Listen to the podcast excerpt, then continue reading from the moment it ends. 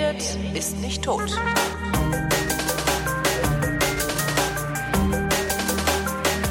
Ich habe einen Troll gefangen. Äh, Ich rede mit Magnum, der ist Anonymous-Aktivist und äh, betrollt regelmäßig Scientology. Regelmäßig? Regelmäßig, ja, ja, klar. Seit, äh, also im, im Mai 2013 werden es dann drei Jahre sein. Also jetzt schon mehr als zweieinhalb Jahre. Hast du da irgendwie so einen Stundenplan, so also Mathe, Deutsch, Scientology betrollen? Äh, Nee, also es ist keine Pflicht oder oder oder sowas. Ich mache es einfach, weil es wirklich Spaß macht und äh, habe da keine keine Pflichten, sondern ja, wir sind einmal einmal im Monat, immer am zweiten Samstag im Monat vor dem Gebäude der Scientologen. damit die Und- sich auch dran gewöhnen können, ne? Damit die schon wissen, so, ah, morgen sind die Arschgeigen wieder Ja, da. natürlich, klar. Okay. Die stellen sich dann auch immer davor und haben, stellen da irgendwelche lustigen Schilder auf und so weiter. Und, ähm, und am Sonntag sind wir immer, ja, besuchen die Scientologen quasi am, am Buchstand, am Potsdamer Platz oder Freier Stresstest. Freier Stresstest, genau, ja. Nicht kostenlos, sondern frei. Genau, frei, vorher gefangener Stresstest. Ähm, äh, wie hat das angefangen bei dir? Wenn du sagst, du machst das seit drei Jahren schon, hast du irgend, also Also erstmal möchte ich sagen, um, um gerecht zu sein, es gibt andere, die haben, die machen das dann schon seit seit fünf Jahren. Also im, im Februar ist der Geburtstag von Anonymous. Im Februar 2008 begann das alles. Also also im Januar 2008 war es so, dass dieses Tom Cruise Interview ins Internet kam. Und das wollten die Scientologen wieder rauslöschen aus dem Internet. Und Anonymous war damals und ist es heute noch für Informationsfreiheit und hat eben äh, das nicht gut gefunden, dass eine Organisation ja, so eine Information von der Öffentlichkeit unterdrücken will und hat sich dann dagegen gewendet. Und dann im Februar 2008 begannen die ersten Demonstrationen auf der Straße. Und äh, da, zumindest in Berlin, gibt es eine Person, die heute noch aktiv ist und die auch bei der ersten Demo im Februar 2008 schon dabei war.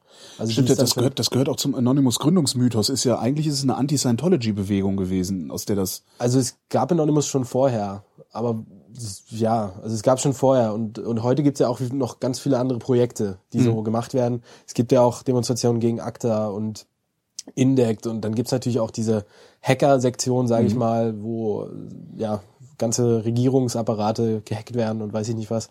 Damit haben wir überhaupt nichts zu tun. Also wir sind wirklich nur gegen Scientology aktiv und das begann zumindest auf der Straße im Februar 2008. Wenn du sagst, es gibt da noch so eine Hacker-Sektion und so, tauscht ihr euch einander, untereinander aus? Also wie, wie, funktioniert die? Also weil ich kann mir, ich habe eine Guy Fawkes Maske zu Hause, ähm, die, die, die setze ich mir auf, dann bin ich anonymous. Äh, äh, aber so, so geht's doch eigentlich nicht, oder? Oder geht's Na. genau so? Weil ich meine, das ist das, was man der Presse immer erzählt, weil die finden das total geil und Ja. gruselig und sowas. Aber ihr, ihr redet doch auch miteinander, oder? Also Ja, also ich meine, so, also ich persönlich, ich habe mit den Hackern gar nichts zu tun. Also ich weiß, dass einige von uns, die auch auf die Straße gegen Scientology gehen, dass die auch was verstehen von Programmieren und und äh, in, in Computerangelegenheiten sehr versiert sind, aber es ist jetzt nicht so, dass ich irgendwie ins IRC im Internet gehe und mit Hackern schreibe. Also mit denen habe ich überhaupt nichts zu tun. Und ja, wie man Anonymous wird, also ja, so ein bisschen wie bei allem. Also wenn man jetzt einmal zu einer Demo kommt, letztendlich, man ist Anonymous, natürlich. mitgefangen, mitgehangen, ne? ja, genau, ja. Aber so. Aber habt ihr, habt ihr eine Organisationsstruktur unterliegen oder seid ihr tatsächlich nur die Berliner Scientology-Trolle, die kennen sich und organisieren sich und darüber hinaus gibt's aber keine, keinen Vernetzungsgrad mehr? Äh, naja, natürlich hat der eine oder andere Kontakte zu, zu anderen Projektaktivisten. Also äh, auch einige von uns waren, also ich persönlich auch, aber mehr oder weniger, weil ich irgendwie, weil das Wetter gut war und weil ich da sein wollte, waren auf der Anti-ACTA-Demo im pff, August 2012 oder sowas. Äh, nee, Entschuldigung, Anti-Indect war das. Anti-Indect. Die wurde Man sogar, verliert ja auch den Überblick. Man verliert Also den das- Überblick. ja. Also jedenfalls, da war, sind auch immer einige von uns bei und, und so, aber grundsätzlich, also Anonymous Berlin ist schon hauptsächlich primär gegen Scientology. Und wir haben keine Organisationsstruktur, sondern wir sind einfach ja Individuen, die die sich da so koordinieren. Wir haben Kann sich so ein Spießer wie ich kann sich das überhaupt nicht vorstellen, weil ich äh, existiere halt in diesem öffentlich-rechtlichen Rundfunk. Ja. Und das ist halt wirklich, äh, das ist halt eine fast eine, wie so eine behördliche Pyramidenstruktur eigentlich. Da sind so, da unten sind so wir, Redakteure und Moderatoren, da drüber gibt's dann eine Hierarchie, eben noch, noch eine, noch eine, noch eine. Und es spitzt sich immer weiter zu und es gibt dann einen Chef. So geht Anonymous gar nicht, ne? Nee, überhaupt nicht. Also ich meine, es ist natürlich so ein bisschen so, wenn man jetzt weiß, irgendwie einer ist schon seit Jahren dabei, so dann, dann hört man dem, also dann kann er was erzählen und hat schon einiges erlebt und so, dann hört man dem zu und guckt vielleicht auch mal, wie macht der das jetzt und dann ja, kommen die Spiegelneuronen im Gehirn äh, in die Aktion und man macht's nach oder so. Ähm, aber es, es gibt keinen Chef. Also sowas gibt's einfach überhaupt nicht. Das ist so ein Es gibt- bisschen wie im Islam, ne? Also we- wem die meisten Leute zuhören, der ist der Imam. Kann man so sagen, Ja, genau. cool. Äh, Was natürlich, was natürlich immer so ein bisschen so einen besonderen Posten verleiht bei einer Demo, ist der, ist der Anmelder. Also alle Klar. unsere Veranstaltungen sind polizeilich angemeldet und wird derjenige, der anmeldet, der hat, der hat die Verantwortung und somit natürlich auch, muss er dann auch mal sagen, so, so, hier, du läufst jetzt nicht auf dem Fahrradweg, du musst jetzt mal ein Stück zur Seite gehen oder geh nicht so nah an den Stand der Scientologen ran oder sowas. Das, vielleicht hat der eine oder andere dann mal den Eindruck und die Scientologen sicherlich auch, dass derjenige dann irgendwie der, der Chef ist oder so oder der da sagt, wo es lang geht. Aber das liegt in der Natur der Sache. Also derjenige, der verantwortlich ist, der muss dann auch mal sagen, irgendwie, Du musst die Verantwortung halt auch übernehmen. Ja, er muss sie übernehmen, ja. Und da muss er zehn Meter Abstand müssen wir zum Stand halten. Und wenn das dann einer nicht macht, dann muss er sagen, du musst jetzt bitte mal drei Schritte zu, zurücktreten. Wieso müsst ihr zehn Meter Abstand zum Stand halten? Naja, also es ist so, das ist quasi so eine Vereinbarung zwischen uns, den Scientologen und der Polizei. Das ist so, wir wollen, also wir haben kein Interesse daran und die Scientologen auch nicht, irgendwie eine physische Konfrontation da ausarten zu lassen. Und wenn wir jetzt einen Meter entfernt stehen, Mhm. Obwohl lustig wär's, oder? So auf dem Potsdamer Platz eine Schlägerei. Also, ich weiß, ich habe immer so komische Bilder im Kopf, entschuldige. Ne, ich meine, so komisch ist das Bild gar nicht. Es gab ja diese Vorfälle, aber die gingen nicht von uns aus, noch nie. Also es gibt äh, ähm, Videos im Internet, die das auch zeigen, dass die Scientologen uns richtig angreifen und auch auch richtig zuschlagen. Also äh, da muss man bei YouTube nur die Stichwörter eingeben, Scientologe rastet aus oder sowas, und dann sieht man, also eine Dame, eine Scientologin, die hat wirklich einem Anonymous-Aktivisten so schwer ins Gesicht geschlagen, dass die Maske in der Mitte äh, zerbrach. Das ist schon schwierig, die ist ja relativ flexibel, die Maske. Ja. Also, ja. Also die, die man sieht, man, also es ist leider, die Kamera war hinter dem Schild und erst als sie zuschlägt, da, dann eskaliert alles so ein bisschen, aber man hört vorher den Dialog zwischen dem Aktivisten und der Scientologin. Und die Maske war, ich war da, ich habe es mit eigenen Augen gesehen, die Maske war zerrissen in der Mitte, zerbrochen. Ist bei diesen Demo-Anmeldungen, ist das immer derselbe, der die anmeldet, oder lost ihr das dann aus? Na, Auch wenn die schlauer ist, wenn es immer derselbe ist, ne, damit keiner mitkriegt, wie viele das wirklich sind. Na, äh, nee, also auslosen wäre das falsche Wort. Wir, wir sind so eine Stammgruppe äh, von Anmeldern. Also momentan ist es wirklich nur, also eigentlich sind wir jetzt momentan nur zwei, aber es gibt dann, kommt mal wieder jemand dazu, der dann lange genug dabei ist und dann auch sozusagen in die Kunst des Anmeldens eingeweiht wird. Ähm, und das ist so nach Lust und Laune. Also ich meine, manchmal habe ich auch keine Zeit. Manchmal bin ich im Urlaub oder bin krank oder so und dann meldet der andere an. Oder er ruft an und fragt, kannst du anmelden und dann melde ich an. Also es ist so, ja, irgendwie flexibel. Wissen die Scientologen, wer du bist? Äh, also ich kann mir gut vorstellen, dass sie wissen, wer ich persönlich bin. Äh, was sie auf jeden Fall wissen, ist, wer vier Anonymous-Aktivisten sind. Äh, die Scientologen haben im Dezember 2012 haben die Flyer ausgelegt, da wo wir immer demonstrieren gegenüber von dem Gebäude. Also das war irgendwie ganz klar, dass sie die da extra hingelegt haben. Und ähm, Ja, da ist ja auch sonst nichts, was, warum man da Flyer hinlegen. Obwohl ja doch Genau. der Gravis ist da um die Ecke, wo man sich einen Computer kaufen könnte oder so, ne? Aber Das weiß ich jetzt nicht. Aber Ja, aber war, warum sollten da Flyer liegen? Das ist ja absurd. Ja, es Ja. war offensichtlich. Und äh, darin werden eben vier Anonymous-Aktivisten äh, quasi, also in Anonymous-Sprache würde man sagen, gedoxt. Äh, also deren Identität wurde veröffentlicht, deren Mhm. Vor- und Nachnamen und sogar teilweise ein halber Lebenslauf Mhm. und in einem Fall sogar das Foto mit Vor- und Nachnamen. Und äh, ja, da werden eben, äh, also jetzt vielleicht nicht unbedingt im juristischen Sinne, aber auf jeden Fall, so ist es gemeint, Verleumdungen äh, Mhm. da beschrieben. Das, also die werden verleumdet und denen wird irgendwie vorgeworfen, sie, sie würden äh, kriminelle Machenschaften betreiben. Dabei nutzen wir einfach nur unsere Meinungsfreiheit. Und ja, das ist eben, das ist diese Vorgehensweise der Scientologen. Die belästigen die Kritiker, ja. und es ging eben wirklich auch so weit, dass vor den Wohnungen dieser vier Akt- Anonymous-Aktivisten, ähm, da lagen die Flyer vor der Wohnungstür. Mhm. Also die sind, die haben uns verfolgt nach Hause und haben dann da die Flyer ausgelegt. Was Ist das, ist das deren normale Strategie, äh, einfach Unwahrheiten zu behaupten, einfach zu unterstellen, also lau so laut wie möglich und öffentlich zu unterstellen, du seist kriminell, äh, um dich mundtot zu machen? Oder? Absolut. Also genau so. Das ist Einschüchterung und, und Rufmord werden als Instrumente benutzt, um den, um den Kritiker äh, mundtot zu machen. Kennen die da irgendwelche Grenzen? Also ich meine, weil es gibt ja so, also es gibt so, so Sachen, also ich, ich bin ja durchaus bereit, jedem Politiker Korruption vorzuwerfen, meinetwegen auch noch, dass er ein Mörder ist, aber äh, beispielsweise würde ich niemals, nur um jemanden äh, ans Bein zu pinkeln, ihn als Kinderschänder bezeichnen oder sowas. Äh, ziehen die da eine Grenze ein oder äh, ist denen das egal? Also wir, es gibt die Scientology-Zeitung Freiheit, heißt die. so iro ironisch. Treppenwitz. Ja. Und äh, die wird verfasst von der von der Top-Journalistin Sabine Weber. Mhm. Die ist, äh, also das ist jetzt auch Ironie, das ist die Chefin des Scientologischen Geheimdienstes in Berlin. Und äh, die äh, hat da eben geschrieben, dass wir, was war das nochmal? Wir sind natürlich Nazis, sind wir natürlich, ist ja klar. Ja, natürlich. Ähm, äh, und Kinderpornografieverbreiter hat sie uns auch unterstellt, dass wir, Mhm. dass wir sowas machen.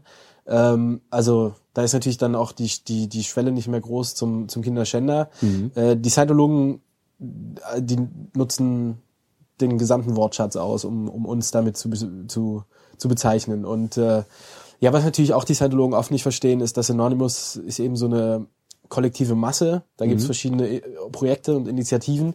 Und ähm, es gab sicherlich irgendwelche, äh, irgendwelche Idioten, äh, das verurteile ich auch schwer, die irgendwelche kinderpornografischen Sachen irgendwann mal ins Internet gestellt haben. Weiß Naja, im ich, Zweifelsfall muss ich mich ja nur als Anonymous bezeichnen Ja, äh, und, und äh, unter, dem, unter dem Label dann irgendwas verbreiten. Genau, und das, das sind dann wirklich verachtenswerte Menschen, die sowas dann veröffentlichen. Aber die Scientologen greifen das dann natürlich erfreut auf und, und sagen hier Anonymous, die da drüben sie bezeichnen sich auch als Anonymous. Also sind die, die da drüben stehen, das sind Kinderpornografieverbreiter, Nazis. Da war noch irgendwas Drittes, aber das fällt mir jetzt gerade nicht mehr ein. Das ist natürlich das große Problem. ne? Also im Grunde kann, kann ja, äh, können, können die Scientologen auch hingehen und es selber verbreiten und sich selber als Anonymous bezeichnen. natürlich, klar. Äh, und, und damit dann diesem Label an den Karren fahren. Absolut. Wenn sie das nicht schon gemacht ab- haben. Diskutiert ihr darüber? Also ich meine, das ist ja, das ist ein Riesenproblem. Ne? Das ist so, äh, wie- genauso, wie kann man sich Christ nennen, wenn man nicht mit dem einverstanden ist, was der Papst erzählt? Ist ja auch so eine Frage dann irgendwie im Zweifelsfall. Weil du sagst dann, ja, es ist halt ein und dasselbe Label irgendwo. Und wenn ich, wenn ich da, wenn ich da nicht dazugezählt werden will, weil es da irgendwelche äh, Sachen gibt, mit denen ich nicht einverstanden bin, ähm, wie kommt man da raus? Eigentlich gar nicht, ne? Also, Naja, ihr könnt also- ja nicht persönlich auftreten, also du kannst dich ja nicht dann irgendwie ohne Maske vor das Gebäude stellen, sonst wirst du, äh, kannst du ja ruhig aber- schlafen wahrscheinlich. Aber es sind im Prinzip auch wirklich nur die Scientologen und die und die große Öffentlichkeit, die das so wahrnehmen. Also jetzt sage ich mal die Behörden, die wissen genau, wer wir sind. Ja. Und die wissen auch genau, dass wir nicht das machen, was uns von den Scientologen vorgeworfen wird. Also Okay, also der Staatsanwalt ist dann praktisch äh, so die Firewall. Der sagt halt, naja, komm, erzähl mal nichts. Kann man so sagen, genau. Ah, sehr also d- auch die, also vom Streifenpolizisten vor Ort zum LKA, zum Verfassungsschutz, die wissen, also die kennen natürlich auch unsere Namen so, also zumindest von den Anmeldern, weil Mhm. wir eben anmelden. Und die wissen, dass wir keine, keinen Mist machen und dass wir einfach nur den Aktivismus gegen Scientology betreiben und nichts anderes. Und das Ist ist, ja eigentlich das Wichtigste. Ja. Ist dieser Scientology-Geheimdienst mit Verlaub, ich, das klingt alles so, als würden da irgendwie so ein paar Bescheuerte mit, mit einem äh, Geheimagentenkasten aus dem Yps-Heft äh, Geheimdienst spielen. Ist das, ist, das ernst zu nehmen oder Es bezeichnen die sich nur als sowas, um möglichst einschüchternd zu wirken? Es ist definitiv ernst zu nehmen. Also ich verweise mal ganz kurz auf die USA. Da gab's äh, in den 60er Jahren, glaube ich, oder in den 70ern, ich glaube in den 60ern, gab's die Operation äh, Snow White, war das. Und da wurde die US-Regierung infiltriert, unterwandert. Und ähm, das war die, die größte Regierungsinfiltration aller Zeiten in den USA. Das, das gestaltete sich so, dass Scientologen in die Büros von Regierungsbeamten eingebrochen sind und äh, da Dokumente entwendet haben, die gegen Hubbard und gegen Scientology sprechen. Also äh, es war wirklich so, dass also die haben versucht, einfach jeden Hinweis auf Negatives in Scientology aus den aus den Regierungsbüros zu entfernen. Und das flog dann irgendwann auf und dann wurden Dutzende äh, Scientologen ins Gefängnis geschmissen, unter anderem die Ehefrau L. Ron Hubbard. Und äh, L. Ron Hubbard wurde da auch als Mittäter äh, aufgeführt, aber der musste nicht ins Gefängnis und der wurde auch nicht äh, verurteilt, sondern der war einfach nur als Mittäter aufgeführt. Und, äh, und in Deutschland äh, muss man nur an Ursula Caberta denken, die war ungefähr 20 Jahre lang die, äh, der Vorsch also die, die, die Vorsitzende des der Hamburger Senats für Sekten und so Ja. weiter, also vor allem auch der Arbeitsgruppe Scientology. Und die kämpft seit 20 Jahren mit den Scientologen. Und die, die Scientologen, das hat sie vor kurzem erst im Fernsehen erzählt, die kommen dann zu ihrem Bruder beispielsweise, also die Scientologen kommen zum Bruder Ursula Cabertas Ja. und erzählen ihm, sie wären irgendwie eine, ein Freund von Ursula Caberta und wollen einfach ein bisschen plaudern und dadurch Informationen über Ursula Caberta herausfinden. Sind das, sind die, wie, wie, kannst du das einschätzen, wie professionell die da vorgehen? Weil ich meine, wenn bei mir, wenn bei mir auf einmal irgendwie so ein Typ stehen würde äh, und mir sagen würde, er wäre ein Freund von irgendjemandem und würde ganz gerne mal mit mir reden, Ja. äh, der müsste wahrscheinlich aufpassen, dass ich ihm nicht das Nasenbein breche. also weil, äh, Ja, also es, es gibt so einen FBI, der ehemalige FBI-Chef in den USA. Ja. Der hat OSA, also das Office of Special Affairs, zu Deutsch nennt man das Büro für spezielle Angelegenheiten, als den äh, größten privaten Geheimdienst äh, bezeichnet, zumindest in den USA. oha, Also der ist extrem wirkungsvoll und und das ist auch eine, also eigentlich äh, die die größte, ja die größte Kraft, die Scientology überhaupt hat, dieser Geheimdienst. Also damit, das, der hält die am Leben. Dieser Geheimdienst. Wie viel Einblick hast du denn in, in eigentlich in diese Scientology-Strukturen? Also ist, ist vielleicht besteht Scientology, ist, ist Scientology der Geheimdienst? Also Nee, also Oder es gibt, es, es gibt im Prinzip drei Kategorien. Ähm, es gibt die, mh, es gibt die Publics, ist hier das Fisherman zu stark? das Fischer, nee, es ist nicht zu stark, sondern es, ich bin nicht zu schwach, sondern es Womit- behindert mich beim Reden. Verstehe. Womit sich jetzt auch geklärt hätte, warum das hier so furchtbar geraschelt hat eben. Ich musste Bonbons haben. Ja. Äh, also, ähm, oh, wo waren wir jetzt gerade? Äh, die Strukturen von Scientology, also wie, wie, das, wie das Ding aufgebaut ist. Also wenn du sagst, das, das Schlagkräftigste, was sie haben, ist dieser Geheimdienst. Äh, gleichzeitig, ähm, wie viele Mitglieder hat Scientology? Also ich meine, sind das, das sind doch keine 10, 20, 30.000 Leute, so dass man sagen könnte, da ist, da ist jetzt eine Organisation von 2.000 Leuten, die einen Geheimdienst bilden. Darum, also ich, Also je- jetzt gerade in den Zeitungen ist, dass es in Deutschland nur noch 4000 Scientologen gibt. ja. Und äh, in, in, in Berlin sind es sogar nur 130. Im Gegensatz zu 2008 waren es 200. Also es, ist, geht auch in Berlin extrem runter. Und wenn ich jetzt daraus mir, mir vorstelle, daraus noch noch so eine Unterabteilung Geheimdienst zu bilden, das sind dann doch vielleicht gerade mal 200 Hanseln, die sind doch dann nicht mehr schlagkräftig, also um eine ganze Republik. Äh, äh, Ja, man, man muss sich vorstellen, dass, dass Scientology wirklich äh, krasse Verbindungen auch in die, vor allem in die amerikanische Wirtschaft hat. In die Wirtschaft und in die Politik. Also Bill Clinton, der hat in seiner Zeit als Präsident der USA, hat er einen äh, Artikel in die Scientology-Zeitung Freiheit geschrieben. Für diese Zeitung hat er was geschrieben. krass.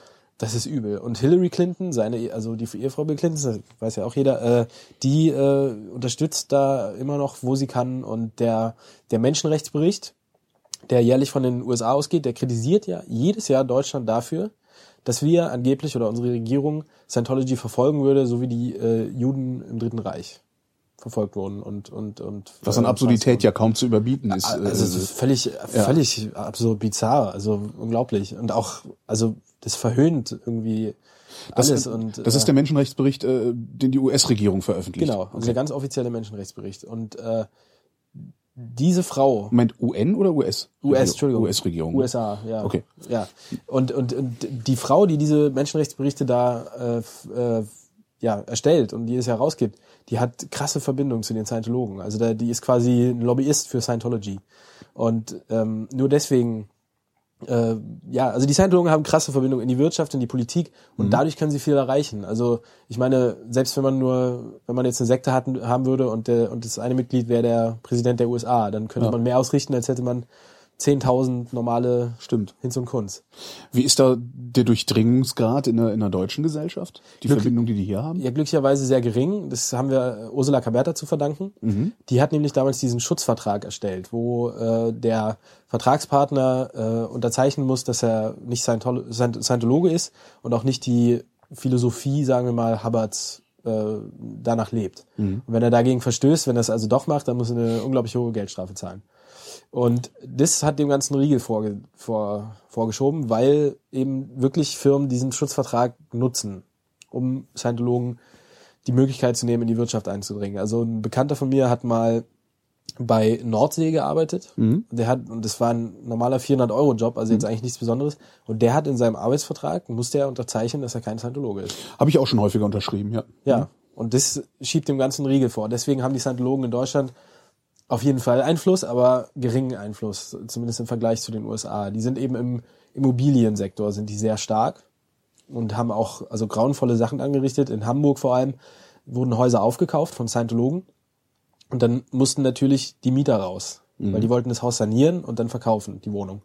Und die haben, also wie die die teilweise äh, rausgeegelt haben, das ist unglaublich. Das kann man jetzt auch in der Kürze gar nicht erzählen, aber unfassbar. Also Ist den Mietern dort klar gewesen, wer das ausrichtet, also was ihnen da wirklich passiert? Also im- im Nachhinein äh, auf jeden Fall schon. Also das ist jetzt äh, alles ganz klar und die haben es auch auf so einer Seite geschrieben, wo es sich um alles um Scientology drehte.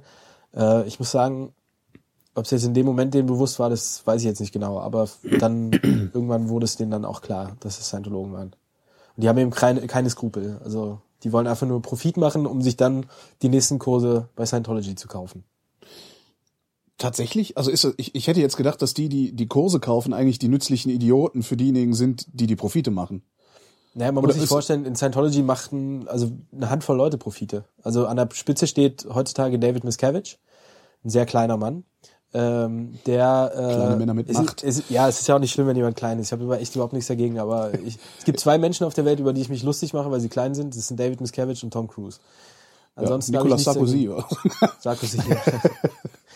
Und, und der, also der hat eigentlich einen un, äh, unaufhörlichen Geldfluss. Also der kann auf unendliche Geldressourcen zugreifen, kann man sagen.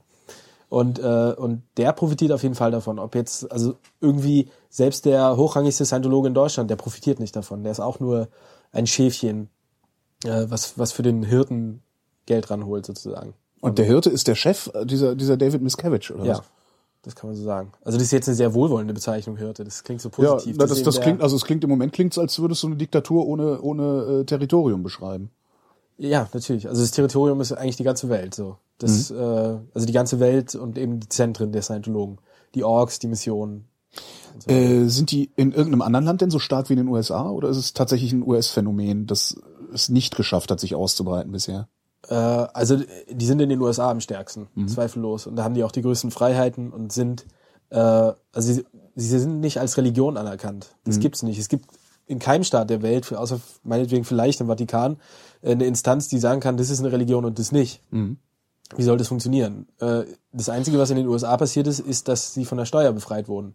Weil sie massiv den IRS, den, das International Revenue Service, die, also die amerikanische Steuer, US-amerikanische Steuerbehörde unterwandert haben. Sie haben tausende Klagen eingesendet, haben die höchsten, ha- die höchsten Führungskräfte der IRS äh, bespitzelt mit Privatdetektiven und haben eben auch herausgefunden, dass der eine vielleicht ein bisschen zu viel Alkohol trinkt, der andere vielleicht irgendwie mal, weiß ich was gemacht hat. Ja, irgendeine Leiche hat halt jeder im Keller. Ja, ne? genau, Ja. natürlich, ja. Und haben erstens auf die Führungskräfte der IRS massiven psychischen Druck ausgeübt und zweitens die IRS mit tausenden Klagen überhäuft. Mhm. Und damit haben sie dann erreicht, dass sie diese Steuerbefreiung kommen. Im, im, im Gegenzug äh, äh, ähm, haben die haben die Scientologen dann die die Klagen fallen lassen. Ah, okay. So, so war das. Dadurch haben sie die Steuerbefreiung erreicht. Und das nutzen sie heutzutage, um zu sagen, wir sind in den USA als Religion anerkannt. Das ist, das gibt's nicht. Also das, es gibt keine moralische, religiöse Instanz, die sowas sagen kann, sondern es ist nur die Steuerbefreiung. Und gesellschaftlich ist in den USA auch schon wieder lange das Ruder in die andere Richtung gegangen. Also die werden da auch als dubioser Kult wahrgenommen. Ach echt? Ja, ja. Also das, das, äh, es war vielleicht mal so, dass die Ich erinnere mich dran, also in den, was waren das, das dürften so die 80er Jahre gewesen sein, da gab's äh, eine ne relativ große Hysterie sogar äh, darüber, dass Scientology alles unterwandern würde weltweit. ja gut. Das war dann ja. vielleicht das erste Mal, dass Ursula Caberta laut geworden ist und äh, Ja, also ich glaub, wir es überhaupt mitbekommen haben. Ich ne? glaube 92 hat sie zum ersten Mal. 92? Genau, da hat es ja angefangen mit ihrem. Obwohl, ich glaube 92 wurde das Büro eröffnet. Also hat sie sich wahrscheinlich schon einige Jahre vorher damit beschäftigt und kann schon sein, ne? Du sagtest eben, äh, Scientology hätte in drei, äh, wäre, wäre, was in, in drei, drei Bereiche unterteilt. Ja, also nicht unbedingt drei Bereiche, sondern die die Mitglieder sind so drei Bereiche. Also es gibt die Publics, also die äh, öffentlichen Mitglieder. Äh, dann gibt's den Staff. Staff sind die, die in, der, in den Scientology-Gebäuden herumschwirren. Und dann gibt's eben noch äh, die Sea Org. Also die, die Seeorganisation quasi, Sea Organization. Das sind diejenigen, die sich, äh, die sich für eine Milliarde Jahre verpflichten. Die unterschreiben einen eine Milliarde Jahre Vertrag. Aha. Ja, ganz schön lange. Und Da könnten äh, die sich doch um den ganzen Atommüll kümmern, wenn die eh so lang Zeit naja, haben. ich meine, jemand, der clear, ein Scientologe, der clear wird, und Ja. das haben schon viele erreicht, die haben, die sind ja immun gegen Atomstrahlung. Sagt Hubbard. Ganz, ganz klar und zweifellos. Du wirst gleich nochmal erklären müssen, was die überhaupt, äh, äh, Achtung, Anführungszeichen, glauben. Mache ich gerne, ja. und äh, also es gibt eben im Staff und, und Publics und, und die Sea Org. Und die Sea Org äh, kann ich ja auch gleich nochmal mehr zu erzählen. Aber zu, äh, zu also OSA, der Geheimdienst, gehört zum, zum Staff. Und die sind also quasi angestellt, haben eine ziemlich lange Woche und kriegen dafür ja so 30 bis 50 Euro pro Woche. Also die können davon nicht leben. Viele von denen beziehen auch äh, Sozialhilfe oder eben Arbeitslosengeld oder Also oder die sind dann, die sind dann noch nicht mal in irgendein, in irgendein Gefüge eingebunden, das sie verpflegt und, und ihnen ein Dach über dem Kopf bietet. Nee. Also die arbeiten da sich den ganzen Tag, schuften da und kriegen ganz, ganz wenig Geld. Es ist auch keine Arbeit, wo man jetzt irgendwie Sozialabgaben, also die, die, die denen werden keine, denen wird keine Rentenversicherung gezahlt. Ja. sondern es ist äh, sozusagen ehrenamtlich, wenn man so will. Und das ist mehr so eine Aufwandsentschädigung. So wird es unter dem Tarnmantel wird diese Arbeit von Scientology angeboten. Und das ist einfach Ausnutzung und menschenunwürdig und die verdienen, das hat mal irgendjemand ausgerechnet, die verdienen weniger, also jetzt ich, also in dem Fall jetzt die Sea Org, Ja. die arbeiten teilweise 100 Stunden in der Woche. Also die haben eine sieben Tageswoche und arbeiten 14 Stunden am Tag ungefähr.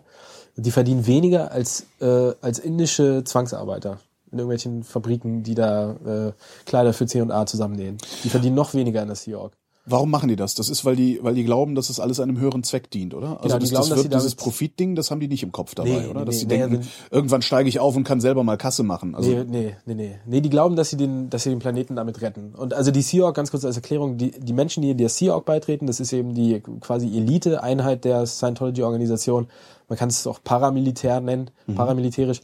Die leben da auch. Also es gibt in St. Hill eine Basis in England und äh, da kenne ich persönlich einen, der ist mittlerweile draußen. Und äh, der war da, der hat da gelebt. Und das, die, die leben dann zu 12, 13, 14 in, in, in einem Zimmer mit Stockbetten und äh, arbeiten sich tot, machen nebenbei noch Sport. Äh, woran arbeiten die sich tot? Also was machen die denn den ganzen Tag? Garten umgraben? Oder? na, die stellen viele, also die stellen zum Beispiel die Bücher her. Also Ach so, ah, ja so klar, da ist ja, da sind ja auch Wirtschaftsunternehmen dahinter. Ja, stimmt. Genau, sowas in der Art. Und dann studieren die auch viel, die diese Schwachsinnsmaterialien von Hubbard. Mhm. Und äh, was auch viel passiert, ist Akquise. Also die rufen einfach irgendwelche Scientologen an, dann eben die Publics. Die Publics sind meistens die, die viel Geld haben, und die es nicht nötig haben, dafür zu arbeiten für Scientology, Mhm. Tom um sich Cruise? die Kurse zu finanzieren, zum Beispiel. Äh, und die werden dann einfach angerufen oder eingeladen und äh, werden dann dazu verführt, eben Kurse zu nehmen und so weiter. Und also daran arbeiten die sehr viel. Weiß man, ob äh, bei solchen Typen wie Tom Cruise, also das ist, ich, äh, ich weigere mich oder ich habe immer ein bisschen Probleme zu glauben, dass der wirklich so, so auf den Kopf gefallen sein kann. Wobei, wenn ich mir dann überlege, was ich so prinzipiell von Schauspielern halte, fällt mir auf, der kann sehr wohl so auf den Kopf gefallen sein. Aber kann es auch sein, dass der bezahlt ist? Also dass da Geld in, in, in Richtung der Prominenten fließt, die öffentlich für Scientology eintreten? Also es gibt es gibt Fälle, wo man wo man sich wirklich fragt, ob diese Leute nicht bezahlt werden, aber das sind jetzt nicht die Schauspieler, sondern eher so der Polizeichef von New York, glaube ich, der lässt sich dauernd sehen mit irgendwelchen Scientologen, nimmt bei Veranstaltungen von Scientology teil. Also ob da nicht vielleicht ein Geldfluss da ist, wer weiß. Aber die Schauspieler, die sind einfach äh, gefangen in dem Kult und werden definitiv nicht bezahlt, sondern zahlen sehr viel. Äh, also jetzt finanziell und ihre, ihre Seele, wobei es eine Seele nicht gibt, aber sagen wir es mal umgangssprachlich, die ist sowieso schon lange verloren. Äh, und dafür wird ihnen aber, die werden behandelt wie ein Gott. Also wenn Tom Cruise irgendwie nach Berlin kommt und geht hier in die, in die Berlin-Org, dann ist der, also noch mehr als ein Gott. Er ist einfach irgendwie eine Lichtgestalt. Und ich glaube, das ist der Grund, warum er noch dabei ist. Dass er sich wie, wie ein Gott fühlt, wenn er mit niederen Scientologen spricht. Was glauben die denn eigentlich? Die Scientologen. Also das kannst du ja nochmal erklären. Ich Ja. glaube, das hat immer noch nicht jeder begriffen. Ich empfehle an der Stelle ja eigentlich immer die South Park Folge. Äh, da, da, da ist eigentlich restlos erklärt, äh, erstens, was die Scientologen glauben äh, und vor allen Dingen, wie deren Geschäftsmodell funktioniert. Genau. Die South Park Folge ist, ist der Hammer. Also auf jeden Fall. Und äh, du hattest es auch schon mal gesagt, man sollte sie, wenn man kann, sich auf Englisch angucken, Ja. weil die Witze viel besser verstanden werden und äh, auch einfach besser sind und so weiter. Die ganzen Wortspiele kann man im Deutschen gar nicht rüberbringen. Also im Prinzip, wenn, wenn jemand zu Scientology kommt, lassen wir jetzt mal den tragischen Fall raus, dass jemand in Scientology reingeboren wird. Äh, also jemand tritt Scientology bei, dann wird ihm erstmal diese Brücke zur völligen Freiheit präsentiert. Die fängt mit, mit Kommunikationskursen an und, äh, und geht dann mit, mit weiteren Kursen weiter, die natürlich auch immer ein bisschen teurer werden und so weiter. Und irgendwann kommt dann Clear. Über, über was für über was für Größenordnung reden wir da? Also was kostet denn so ein An- Kurs? Anfangs sind die wirklich günstig. Also so ein Kommunikationskurs am Anfang kostet vielleicht 40, 50 Euro. Mhm. Und äh, irgendwann wird's dann richtig teuer. Also bis man zu Clear kommt, ist man schon einige tausend Euro los. Das ist dann so eine Initiationsstufe. Also so. Clear war mal das Höchste. Mhm. Und äh, also wie ich das sehe, hat Hubbard irgendwann gemerkt, okay, jetzt werden mir langsam zu viele Clear, jetzt muss ich noch irgendwas dazu erfinden. Ja klar, das dann irgendwann hast du eine Masse von Menschen, die merken, ey, Moment mal, Das auch das genau. Versprechen äh, gilt ja gar nicht. Und wenn Genau. das zu viele sind, die sich organisieren, Dann dann, äh, bricht das System auseinander. Richtig. Ja, ja. Also erstens wollte er noch mehr Geld machen und zweitens musste er die Unzufriedenheit. Ich mal eine schöne, eine schöne Ändern. äh, Theorie, ich weiß nicht, wo ich die gehört habe oder gelesen. Ähm, das war auch so im Zusammenhang damals mit den, mit den äh, äh, Studiengebühren und sowas, dass äh, ein System, also jetzt ungeachtet, also nicht, dass irgendjemand das regeln würde, sondern ein System immer bestrebt ist, nicht zu viele Systemkritiker sich selbst heranzuziehen, weil sonst das System sich selbst gefährden würde. Und darum würde es dann automatisch solche Sachen ausspucken wie, äh, es können doch nicht so viele mehr studieren wie vorher. Ist ein so. bisschen wackelig, aber das, äh, ich finde, das passt da gerade ganz gut. Also, das Harvard gesehen hat halt, ja, ups, da sind Ja. jetzt ganz viele Leute, die mir gefährlich werden können. Das ist gut möglich. Ja. Er hat sich ja auch, äh, Interessant. um, um das noch kurz als Anekdote einzuwerfen, bevor ich die Brücke weiter Ja. hochgehe, ähm, als er den, äh, als er den ersten Clear präsentiert hat, das war eine Frau und ich glaube, es war in England, da hat er die, die präsentiert und hat eben, also da waren wirklich viele Journalisten, massig Journalisten, es war irgendwie in so einem Theater und so, ein ganz großes Ereignis, weil die Leute damals, ja, die dachten irgendwie, da ist äh, was Neues rangezüchtet worden. Klar, es ja, gibt ja genug Leute, die bereit sind, jeden Mist zu glauben. Absolut, ja. Und, äh, und dann war es irgendwie so, dass diese Frau präsentiert wurde und es wurde gesagt, die kann sich die alles merken, die kann alles zurückrufen aus der Vergangenheit, sie kann sich Farben, Gerüche äh, und, und optische Eindrücke zurückrufen. Und dann war es irgendwie so, dass, dass ein Journalist, der hatte irgendwie, also ich kann es jetzt nicht genau rezitieren, aber so ungefähr hatte irgendwie eine rote Krawatte an. Und dann hat er irgendwie gesagt, können Sie sich vielleicht mal umdrehen zu der Frau. Und dann hat sie sich umgedreht und dann hat er gesagt, welche Farbe hat meine Krawatte? Und natürlich konnte sie es nicht beantworten, weil Ja. sie es nicht, weil sie, weil da, da waren tausend Millionen Menschen und sie kann sich das natürlich nicht merken. Ja, und dann hat Habert sich da irgendwie rausgeredet, von wegen, er hätte ein Wort gesagt, wie zum Beispiel, ich glaube, go, also los geht's. Und das hätte bei ihr wiederum ein sogenanntes Engramm ausgelöst, also eine negative Erinnerung in der Vergangenheit. Ist auch Scientology-Sprache, Engramm. Ah, okay. Und, äh, und das wiederum hat, hätte sie vorübergehend so verwirrt, dass sie ihre Clear-Fähigkeiten nicht hätte abrufen können. Ach, zu dumm aber auch. Ja, sowas doofes. Ich meine, spätestens dann muss doch eigentlich jedem klar sein, dass da vorne gerade Scharlatanerie betrieben Ja, wird. Ne? also das, ja, das war natürlich auch ein Grund, warum, warum dann beim nächsten Mal vielleicht nicht mehr so viele Journalisten kamen. Also Ja. klar. Und äh, ja, also schon bei der ersten Präsentation völlig äh, daneben gegangen. Ja, und also man erreicht Clear, dann ist man angeblich frei von allen äh, von allen körperlichen Gebrechen. Mhm. Also man kann perfekt sehen, man kann perfekt riechen, äh, man muss keine Brille mehr tragen und so weiter. Äh, und äh, so, und wenn man das dann erreicht hat, wieso auch immer es dann noch weitergeht, keine Ahnung. Na, aber Äh. dann- muss es doch, also das, die, die müssen doch aber gerade, dann dürfte er doch eigentlich gar kein Brillenträger mehr sein, oder? Absolut, ja. Und dann, und Jörg Stettler, der, der vor kurzem auch wieder im Fernsehen war, der ist quasi das Sprachrohr Scientologies in Deutschland und der Schweiz, der ist OT5 schon, da komme ich gleich zu, das Mhm. Ja. ist meilenweit hinter Clear und der trägt eine Brille. Also es ist, es ist völlig bescheuert. also okay. man, man kann ja nicht mit normalen Maßstäben Okay, ja, nee, darf man auch nicht, ja, Völlig, ist völlig absurd. Und man wird eben Clear und dann kommen die OT-Stufen. Und OT heißt operierender Tetan. Mhm. Also die Scientologen glauben nicht irgendwie an eine Seele oder so, sondern also quasi schon Seele, aber sie nennen es eben Tetan. Operierend im Sinne von äh, ausführend, also nicht Genau. äh, im Sinne von aufschneiden und Blinddarm raus, ne? Genau. Also, ja, ja, genau. Wahrscheinlich ja. auch wieder so falsch übersetzt, oder? So, Ja. ich meine, den- Free Stress Test haben sie auch nicht richtig ins Deutsche übersetzt Ja. und haben ihn frei genannt und nicht kostenlos. Wahrscheinlich haben sie Operating auch ganz anders gemeint. Operating Satan, ja, wahrscheinlich so, ja, ausführender, also sowas, aktiver, ne? Ja, ja, ausführend genau. und ja. Und ja, vielleicht hätten sie Die mal einen nicht mal. Englisch. Äh, und also im Prinzip Operating Satan, mir wurde es von einem Scientologen mal so erklärt, ähm, Clear wird man für sich selbst und OT macht man dann für den für die anderen, für den Rest der Menschheit. Und damit man diese Kräfte übertragen kann und so weiter. Und Clever. OT, also man weil muss man nie alle erreichen wird, äh, muss es immer weitergehen. Sehr schön. Genau, Mhm. so, so funktioniert das. Und dann wird man, macht man OT1 und OT2. Das sind irgendwie so ganz absurde, komische Übungen. Da bei OT2 macht man irgendwie, äh, hat man immer so Spiegelwörter. Also irgendwie äh, Liebe, Hass und äh, äh, Lust, Unlust und so weiter. Und diese Wortlisten muss man durchgehen und dann irgendeinen blöden Test bestehen und dann hat man OT2 bestanden. Und dann kommt die dritte OT-Stufe. Und das sind aber alles Prüfungen, die Geld kosten, ne? Wieso jedes Mal einen Führerschein machen. Ja, ne? super viel Geld. Also da wird's dann schon, da geht's wirklich in die Tausenden und Zehntausenden dann schon. Oh. Also das ist äh, extrem teuer, zumindest für die Publics. So ein Staff, der bekommt es schon sehr verbilligt. Und die, die in der Seahawk sind, die würden es theoretisch umsonst bekommen, aber die arbeiten so viel, dass die überhaupt keine Zeit haben dafür. Und da dann, da, in der Seahawk gibt's irgendwie für 200 Leute gibt's dann eine Person, die sich um den Fortschritt der Person, der 200 Leute auf der Brücke kümmert. Dann kann man sich vorstellen, dass da nicht viel, viel rumkommt bei. Und, äh, und dann kommt eben die, die dritte OT-Stufe. Und da fängt es dann an, völlig geisteskrank zu werden. Also da ist dann eben die Rede davon, dass der intergalaktische Lord Xenu, Das sind vier Buchstaben, X-E-N-U. Manchmal nennt Hubbard den auch Xemu mit M wie Martha. Äh, vor 75 Millionen Jahren äh, aufgrund der extremen Überbevölkerung seiner Planeten die Bewohner seiner Planeten gefangen nehmen, erschießen, also erschie hat erschießen lassen und einfror und diese dann mit Raumschiffen, die so ähnlich aussahen wie DC-8-Flugzeuge, auf die Erde transportiert hat. Und die Erde wurde damals Tigejek genannt.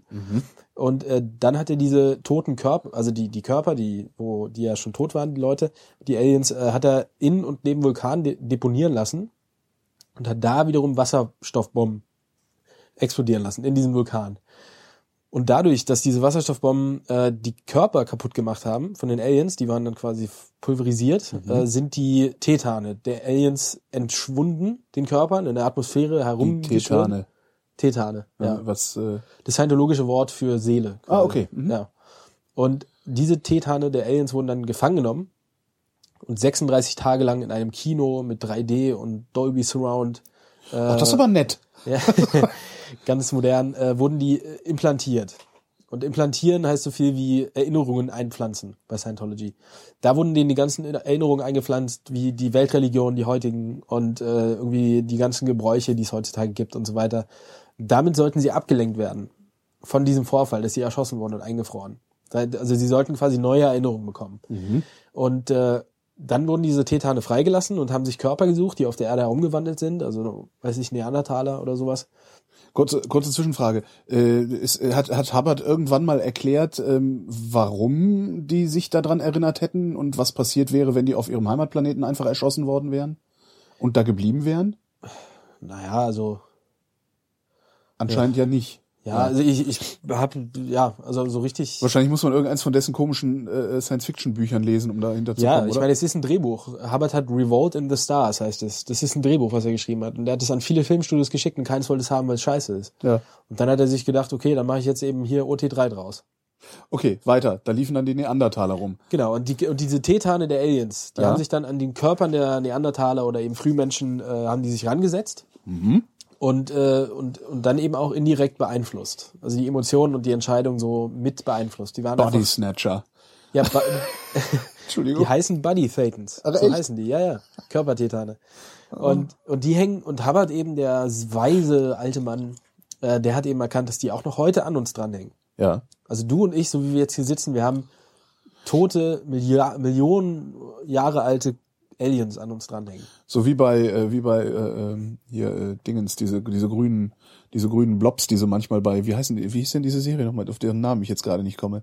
Futurama. Da haben sie doch auch manchmal so grüne Nupsis am Kopf, die deren Gedanken egal. Ach so, ja, naja. so, ja, ja, also, sie hängen jetzt an uns dran und äh, äh, Genau, okay. be- beeinflussen unsere Entscheidungen und Emotionen. Es gibt eben diesen einen Haupttätern, das bin dann ich. Also ich habe einen Haupttätern, aber an mir dran hängen Millionen toter Alien-Seelen quasi oder Geister. Und äh, Scientology sagt, dass die eben die einzigen sind, die einen davon befreien können, damit man dann am Ende ein freies Wesen ist, was ausschließlich selbst entscheidet und so weiter. Und das weil wir nicht mehr weil wir nicht mehr diese gefälschten Erinnerungen aus dem 3D-Film genau für auch ja, genau irgendwie echt halten unterschwellig. Richtig, Mhm, richtig. Also dann verstehe. haben wir den vollen Durchblick Ja. und verstehen genau, was passiert ist. Und äh, ja, Aber inwiefern, also wenn ich OT3 bin, also in, was hat das jetzt? Also, weißt du, ich, ich, wenn ich OT3 mache, was verändert sich denn dann? bei- Also, dann, dann, dann sind diese Dinger weg oder wie? Also die, die Titane ja, sind dann weg. also das wird OT3 Leuten erzählt, dass die dann weg sind. Und dann, ma- Ach so, und den anderen wird das gar nicht erzählt. Stimmt, das war ja Geheimwissen. Es ist geheim, ja, ja, ja, ja, genau. Stimmt. Absolut geheim. Also ab OT1, äh, also OT1 und OT2 ist noch so, so la, da Mhm. kann man vielleicht noch ein bisschen drüber reden. Und ab OT3 streng geheim. Also geheimer als die geheimsten Sachen beim Verfassungsschutz. Innerhalb Scientologys. Wir draußen wissen alles, aber Ja, aber es war lange Zeit, war das, also das ist auch wahrscheinlich eine Folge des Internets, dass, dass wir draußen Ja. alles wissen. Ne? Das Also das Internet war, hat sehr dazu beigetragen. Ja, also es ja, Mhm. gab vorher schon ein Buch von irgendeinem Mann, der hat ein Buch geschrieben, bevor es das Internet gab, so richtig. Und da stand es auch schon drin. Äh, aber dann, als das Internet kam, war es dann irgendwann vorbei mit der Geheimniskrämerei.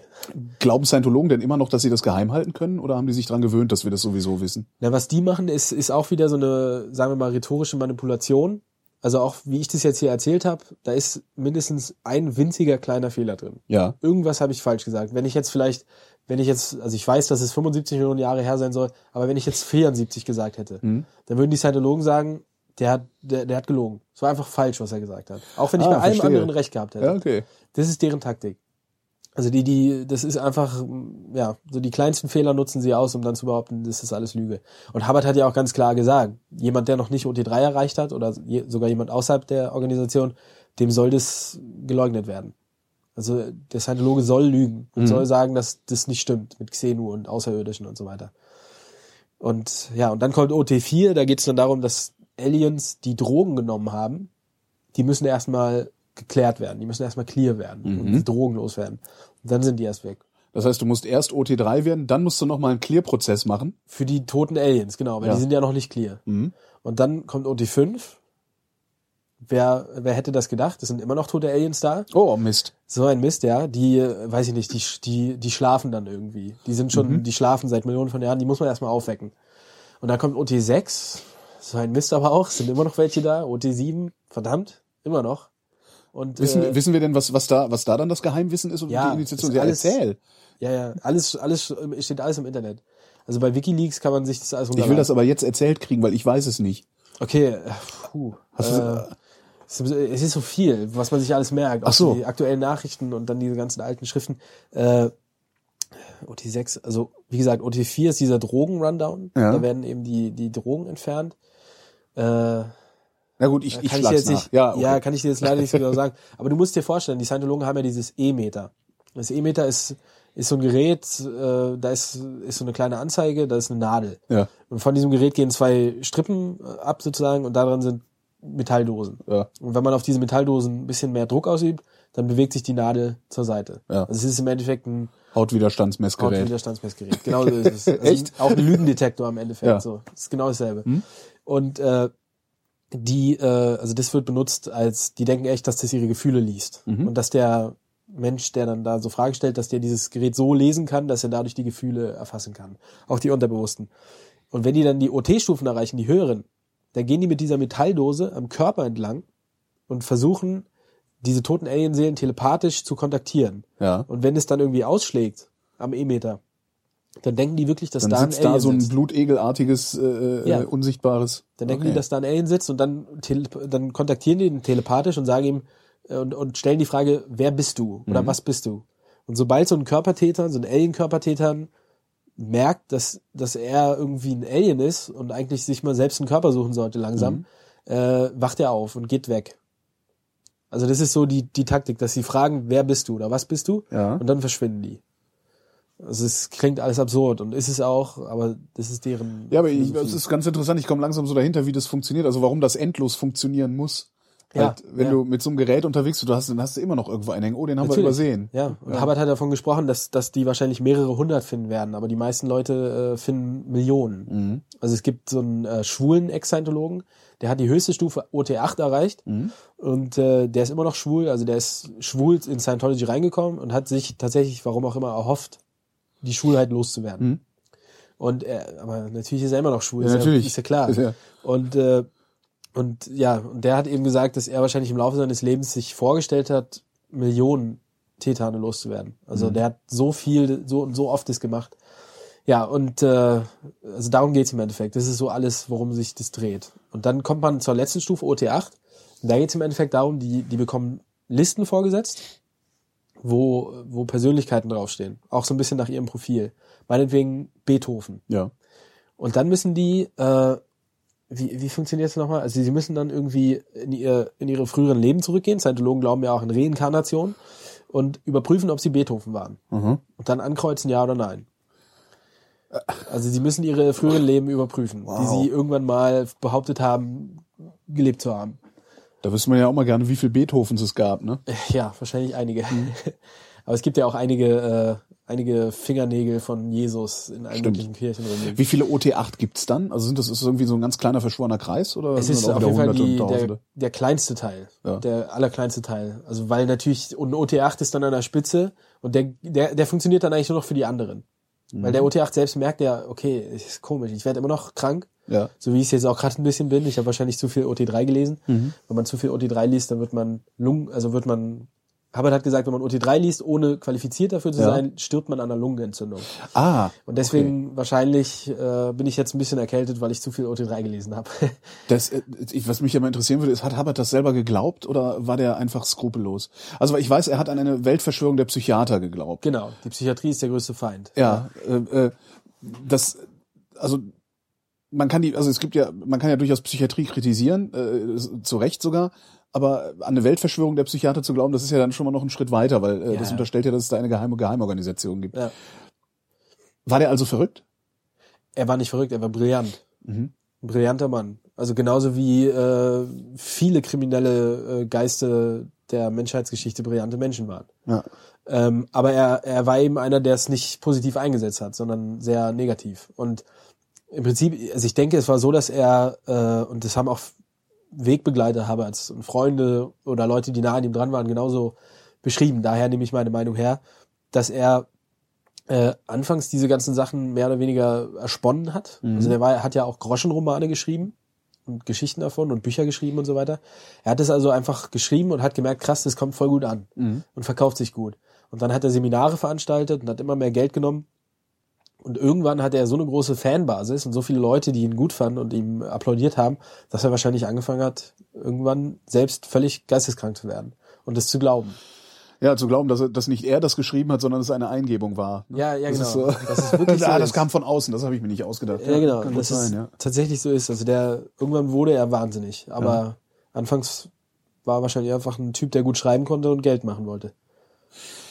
Was macht ihr jetzt, wenn ihr da, wenn ihr euch da versammelt, jeden zweiten Samstag bei Scientology vor der Tür? Also, warum macht ihr das? Einfach nur, um denen auf den Sack zu gehen, um zu zeigen, es gibt noch was anderes als euch?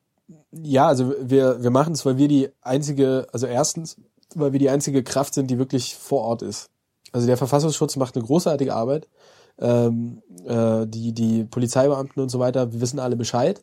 Und Ursula Caberta ist ja auch noch da und so weiter. Es gibt ja massiven Widerstand. Aber wir sind die einzigen, die wirklich einfach direkt hingehen und uns zeigen vor Ort. Ja, was, was, was will die Exekutive auch machen? Die tun ja, Ja. erstmal nix. Ne? Die verarschen halt die Leute. Genau. Und solange sich niemand beschwert oder die anzeigt, weil er verarscht worden ist, äh, kann die Exekutive wenig machen. Absolut, richtig.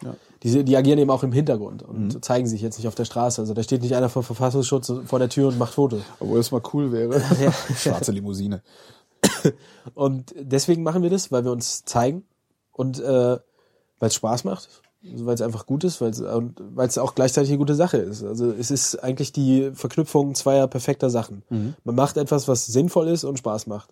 Das ist also muss ich anscheinend doch nicht ausschließen. Was macht ihr da dann den ganzen Tag? Also wie lange steht ihr da jeweils? Äh, also manchmal sind die etwas kürzer, die Demos, vor allem jetzt zum Beispiel im Januar, die war ja jetzt erst am 12. Januar, äh, da war es sehr kalt.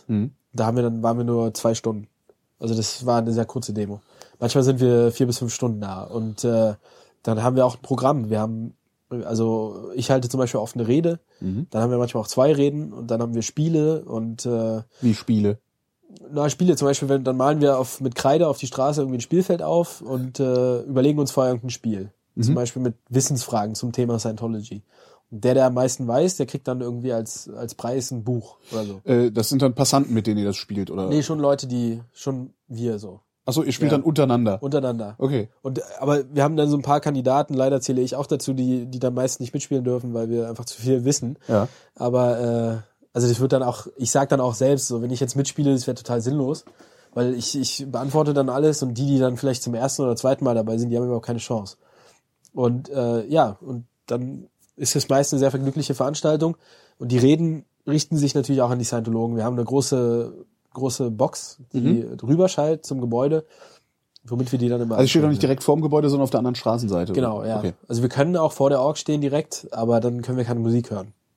Und dann wollen wir lieber Musik hören. Warum könnt ihr da keine Musik hören? Weil das zu nah dran ist und dann irgendwie, da weinen dann die Scientologen rum. Und Lärmbelästigung, laut ah. Ja. verstehe. Okay. Äh, integriert ihr auch Passanten äh, in, in die Demo oder ist das äh, wirklich so, also nur für euch, von euch für euch?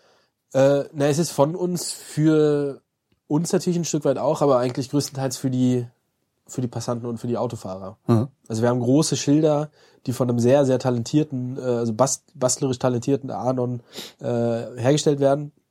Und äh, da, also zum Beispiel so Wegschild-ähnliche Schilder. So wie, wie so eine so ein gelb-schwarzes Schild, äh, wie so ein Ortsschild sieht es aus, was mit so einem Pfeil zur, zur Ork hin zeigt, wo drauf steht gefährliche Sekte. Und da, da kriegen wir immer ein Hubkonzert von den Autos, das kann man sich gar nicht vorstellen. Ach schön. Ja, also wir machen, wir haben sehr viel Aufmerksamkeit. Äh, man muss sich aber natürlich auch vorstellen, wenn man jetzt irgendwie die Straße lang läuft und dann sieht man dann An Ansammlung von 20 bis 30 maskentragenden Leuten. Das ist ja erstmal ein komischer Eindruck. So, da Ja. denkt man erstmal, Gefährliche Sekte, denkt man da erstmal. ja, vielleicht denken, ja, das haben wir alles schon gehört. Ja, klar. Haben wir alles schon gehört. Und äh, deswegen ist es jetzt nicht so, dass die Passanten da stehen bleiben und irgendwie mitspielen oder so. Meistens. Also manchmal selten passiert sowas, aber eigentlich ist es für uns. Oder von uns, für uns und für Passanten und Autofahrer. Wie reagieren die Scientologen darauf, die da rauskommen und rein wollen? Also, also äh, ihr, ihr steht ihnen ja nicht im Weg. Eigentlich könnt ihr Genau. euch ja primär ignorieren. also bei der Monatsdemo passiert meistens nicht so viel in der Interaktion mit Scientologen. Äh, bei den Flash-Rates wird's interessant. Flash Raid. Flashrate, genau. Also wir machen eine Demo einmal im Monat und Flashrates machen wir viermal im Monat, äh, immer am Sonntag. Da kann man uns meistens so in der Zeitspanne von 14 bis 17 Uhr am Potsdamer Platz sehen. Ähm, und äh, wir stehen, das war das, was wir vorhin schon angesprochen hatten, da stehen wir in 10 Metern Entfernung zu diesem freien Stressteststand, Ja. wo die eben ihre Bücher und DVDs und so weiter verkaufen wollen und äh, eben auch das E-Meter benutzen und äh, und äh, ja rufen eben den Scientologen was zu, warnen die Passanten vor Scientology und äh, Was ruft ihr da? Arschloch! Nee. Nee, überhaupt nicht. Nee, nee. Nee, also es gibt manchmal so, so Entgleisungen von meist, also immer dann von neuen Ja. Anonymous-Aktivisten.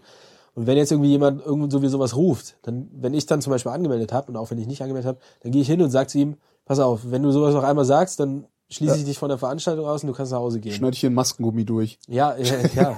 Also sowas, es, es ist kontraproduktiv und Ja, klar. auch juristisch darf man es einfach nicht und es ist auch einfach kontraproduktiv. Aber was ruft ihr denn dann? Na, wir rufen, Harohe E-Meter ist nicht okay. ja, so Sprechchöre machen wir manchmal auch, aber selten. Nee, ich, also was, was ich sehr gerne mache, ist die Scientologen mit neuen Nachrichten zu versorgen aus der echten Welt. Also die, die haben, ja, die haben ja nur diese Sekten. Ich habe gerade so einen riesigen Lautsprecher von irgendeinem kommunistischen Regime im Kopf, der, der über die Grenze die Wahrheit verkündet. Sehr gut. Ja, ich hoffe, dass ich ein bisschen ausgewogener informieren kann als ein kommunistischer Lautsprecher. Ja, also im Prinzip, die Scientologen können ja auf nichts zugreifen. Die haben, also die, die, die Computer innerhalb der Scientology-Organisation, die Ja. sind, werden gefiltert. Also in den Internetbrowsern ist ein Filter eingebaut. So- Sobald die zum Beispiel Xenu eingeben, kommt nichts. Ja, aber Kommt Spiegel Online können die nicht äh, angucken, oder was? Ich glaube nicht. Und die werden auch äh, systematisch, denen wird gesagt, die Medien der echten Welt, die sind unterdrückerisch und Ja. schlecht und negativ. Und da darfst du dich gar nicht mit, mit befassen. Lies einfach unsere Zeitung oder unsere, für unser Fernsehen und Aber die müssen doch trotzdem, also das, die müssen doch auch unterschwellig was mitbekommen. Ich meine, die fahren doch auch U-Bahn und S-Bahn und kommen an Kiosken vorbei und so Ja. und sehen die Bildschlagzahl, obwohl da Ja. steht ja, wie schlecht die Welt ist. Ja. ja, das sieht man, wie schlecht die Welt ist. Bei der Na, Bild. vor allen Dingen, na, na, das, das, das im Grunde bestätigt dir das ja nur. Also auf der, wenn ich, wenn ich ständig die Bildzeitungsschlagzeile anschreit und irgendwas Ja. ist kaputt, Gefahr, Alarm, schmutzig, äh, tot, ähm, ist ja. Ja. eigentlich eine Bestätigung dafür, dass die Welt scheiße ist und du sie unbedingt retten musst. Genau, natürlich. Aber es ist schon auch manchmal ein Problem, weil, weil wenn zum Beispiel Tom Cruise, Katie Holmes hat sich von Tom Cruise getrennt, letztes Jahr, ich weiß jetzt nicht mehr genau in welchem Monat. Mhm.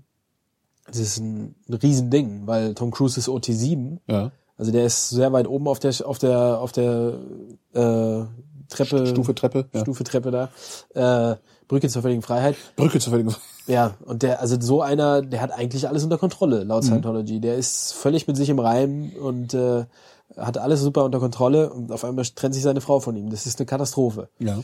Und äh, die wird jetzt natürlich als Unterdrückerin verschrien, die schon immer einen negativen Einfluss auf Tom Cruise ausgeübt hat. Und äh, es war auch mal Zeit, dass er sie los wurde und so weiter. Klar, so wird es jetzt gemacht. Und wenn die Scientologen dann an einem Kiosk vorbeilaufen und sehen, dass da groß prang, das ist natürlich ein Problem. Ja. Aber da, da kann niemand was gegen machen. Mit was, wie, wie machst du das, die mit Nachrichten zu versorgen? Du stehst einfach da und liest die Zeitung vor? Ich, ru ich rufe es einfach. Also ich, ich lese täglich lese ich über Scientology nach. Ja. Und wenn es irgendwas gibt, was mir Ach so, passend Nachrichten erscheint- über Scientology. Ja, ja, ja, lieferst genau. du ihnen. Ach so, ich dachte sowas wie, äh, keine Ahnung. Ja. Ja, nee, also ja, teilweise Krieg in Mali oder sowas. Also, vielleicht rufe ich auch mal irgendwie normale Nachrichten rein, Mhm. wenn es irgendwie relevant ist, aber eigentlich im Prinzip Scientology Nachrichten. Und äh, die rufe ich dann so oft und so laut, bis ich mir sicher sein kann, dass sie es auf jeden Fall gehört haben. Und ja, sind die Scientologen da am Potsdamer Platz als Scientologen erkennbar? die sind insofern erkennbar, als dass sie ein winzig kleines Schild auf ihrem Stresstest-Tisch haben, wo drauf steht in, in kleinen Buchstaben eine Aktion der Scientology-Kirche e.V. Ja. Aber äh, diese Kennzeichnung ist uns und auch Politikern und auch Passanten zu wenig. Also die ist einfach zu klein. Und es wird auch einfach mal Zeit, dass da jetzt irgendwie, äh, dass da mal politisch irgendwie was passiert, dass diese Kennzeichnungspflicht einfach noch mehr durchgesetzt wird. Also die, sie sind schon so erkennbar, aber sie vermeiden auch das Wort. Also die Scientologen wissen selbst auch sehr genau, dass das Wort Scientology negativ besetzt ist. Und deswegen halten sie sich damit zurück. Also wenn man jetzt fragt, sind sie ein Scientologe, dann wird derjenige schon sagen, ja. Aber sie werden jetzt nicht sagen, hallo, wir sind Scientology. Wollen sie nicht einen Stresstest machen? Sondern sie nutzen eben Dianetik als, Dianetik ist dieses Buch. Und das nutzen sie als, als Tarnmantel quasi. Äh, Was ist Dianetik? Also was, was, was sagt das Buch? Was will das?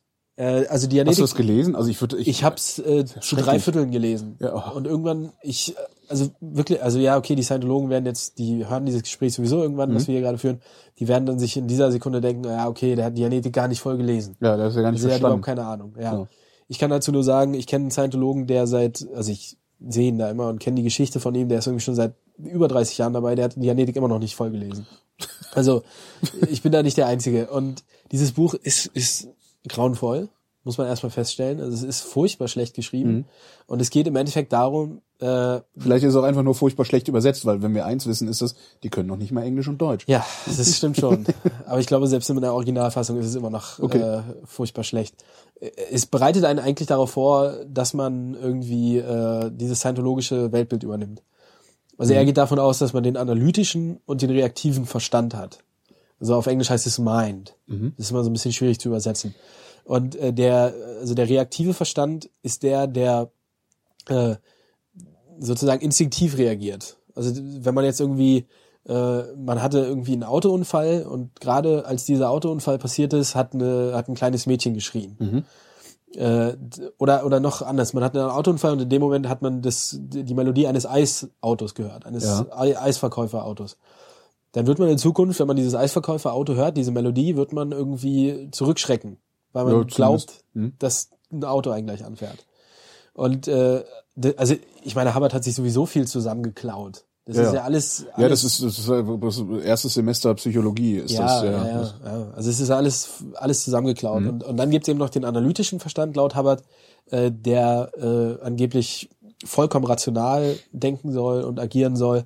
Und äh, Hubbard sagt, der reaktive Verstand wäre wie, äh, ähm, äh, wie der, wie heißt nochmal dieser, dieser Darmabsatz, der nicht mehr Äh, benutzt wird. äh, benötigt äh. Wurmfortsatz. Wurm, nee, nicht der Blinddarm. Wurmfortsatz, Blinddarm, ja. Ja. Ach, das ist dasselbe. Das ist, der, das ist eigentlich nicht der Blinddarm, der entfernt wird, sondern der Wurmfortsatz. Okay, der Man Wurmfortsatz. sagt immer nur Blinddarm. Verstehe, ja.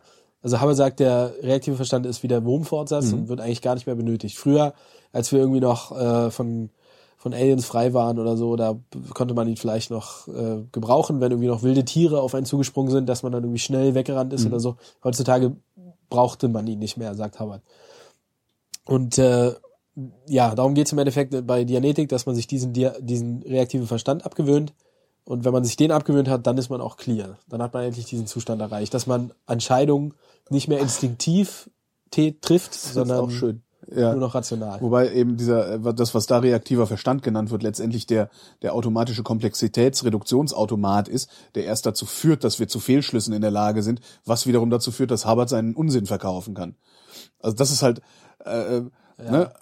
Äh, Ich meine jetzt viele Worte Also, entschuldige, also äh, ganz also das Gehirn reduziert Komplexität äh, Ja. und das macht's halt, indem es Intuition benutzt. Ja. Wenn du, wenn wenn's nachts im Dschungel hinter dir knackt, ist da höchstwahrscheinlich ein Tier, das dich fressen will, also Ja. läufst du los. Ja, klar, das ist lebensrettend, oder? Genau. Also, Eigentlich ist es aber so, dass du dich umdrehen solltest und gucken solltest, was ist denn da eigentlich hinter mir, was knackt? Ja. Ist es denn überhaupt sinnvoll, jetzt Energie aufzuwenden, um loszulaufen? Machst du aber nicht. Ja. Ähm, das macht das Gehirn halt ständig. Das Gehirn produziert ständig Fehlschlüsse dieser Art. Ja. Weil der, der Fehlschluss lautet, Tier, renn! Ne? Obwohl es nur geknackt hat. Ähm, und wenn du, wenn du in diesen Mechanismus irgendwie reinkommst, in diesen Fehlschlusserzeugmechanismus, da kannst du dann halt Scharlatanerie betreiben und Ja, solche, klar. solche komischen äh, Ja. äh, Glaubenskonzepte verkaufen. Was Ja. irgendwie ganz witzig ist, weil eigentlich argumentiert er gegen seinen eigenen, äh, gegen seinen eigenen Laden. Wohl wissend, dass man das gar nicht aushebeln kann. Ja. Also das ist halt, äh, das ist halt so, das, das, das haben wir halt. aber der Typ hat ja auch Tomaten auditiert, also Der hat Tomaten auditiert. Ja, also der hat Was ist eine- auditieren? Auditieren ist der, ist dieser, ja, sagen wir mal, polizeiähnliche Verhörvorgang. in Scientology. Also sie, sie bezeichnen es als, als Seelentherapie oder als, als Therapie. Das ist eben so, dass man als Patient quasi sitzt man auf dem Stuhl dann ist in der Mitte ein Tisch, gegenüber sitzt einem der Auditor. Ja. Und der hat eben dieses E-Meter, wo die zwei Dosen dranhängen Okay. und die Nadel hin und her schwenkt, je nachdem, wie viel Druck man auf die Dosen ausübt. Und man selbst als Patient nimmt diese zwei Dosen in die Hand Ja. und der Auditor stellt dann Fragen. Und der Auditor ist dazu verpflichtet, keine Emotionen zu zeigen.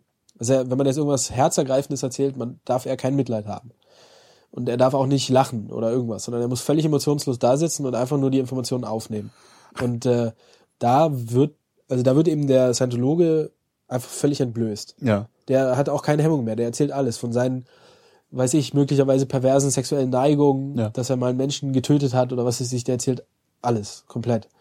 Und äh, das wird natürlich auch genutzt, um die Leute unter Druck zu setzen, dass sie nicht aussteigen. Das ist noch ein Grund vielleicht, um kurz darauf Ah. zurückzugreifen, Tom Cruise und so weiter, die Scientologen wissen alles von dem.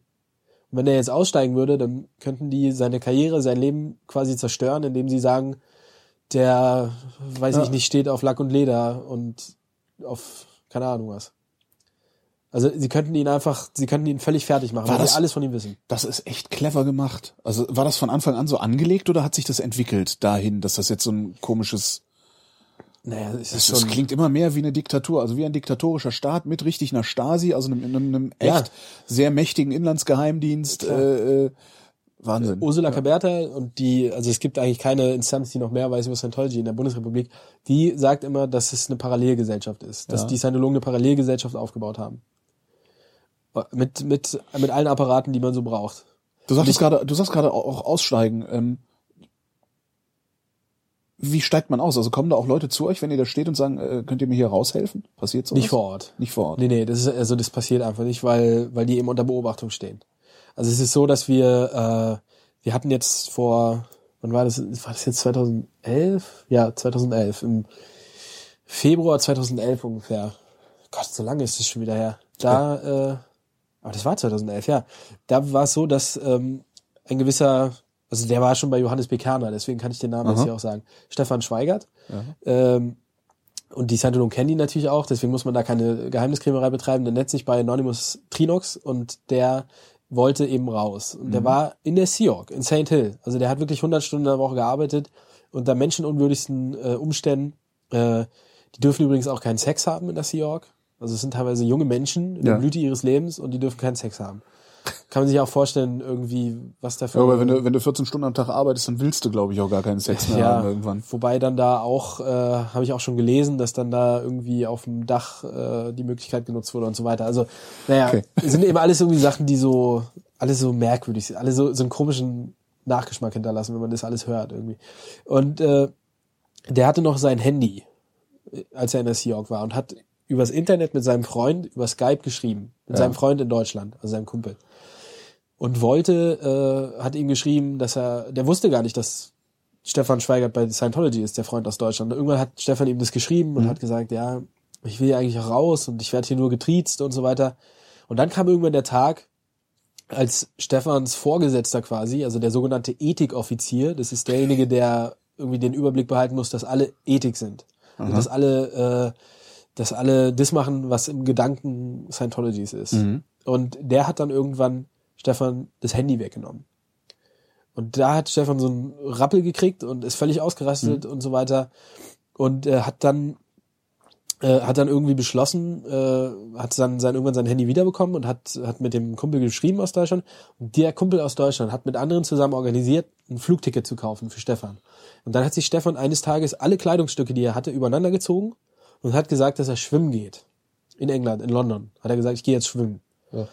Und er hat sich alles übereinander gezogen, weil er natürlich keine Tasche mitnehmen konnte. Das wäre irgendwie aufgefallen. Und ist dann zum Flughafen gefahren, musste da stundenlang warten und ist nach Deutschland geflogen. Obwohl, und die Scientologen waren natürlich völlig verwirrt und wussten nicht, wo er ist, weil er hätte eigentlich nach wenigen Stunden wiederkommen müssen. Und dann haben die ihn dutzende Male am Tag angerufen und gefragt, also er ist natürlich nicht rangegangen, aber sie hätten ihn dann gefragt, wo er ist und was los ist und so weiter. Und äh, dann hat er noch so einen kurzen Rückfall und ist dann nochmal in Berlin zu Scientology gegangen, hat hier wieder mitgearbeitet. Und dann kam der wahrscheinlich für ihn äh, einer der besten Tage in seinem Leben. Äh, da waren wir auch da.